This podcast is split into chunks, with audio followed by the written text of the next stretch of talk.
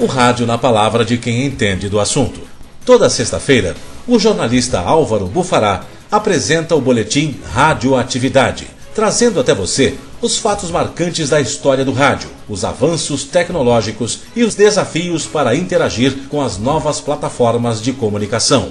O Boletim Radioatividade é apresentado por Álvaro Bufará às sextas-feiras, às 11 horas, com reapresentações às segundas, às 13h30 da tarde e às terças, às 9 horas da noite, aqui na sua Rádio Mega Brasil Online. Pioneirismo e programação qualificada a serviço da comunicação corporativa.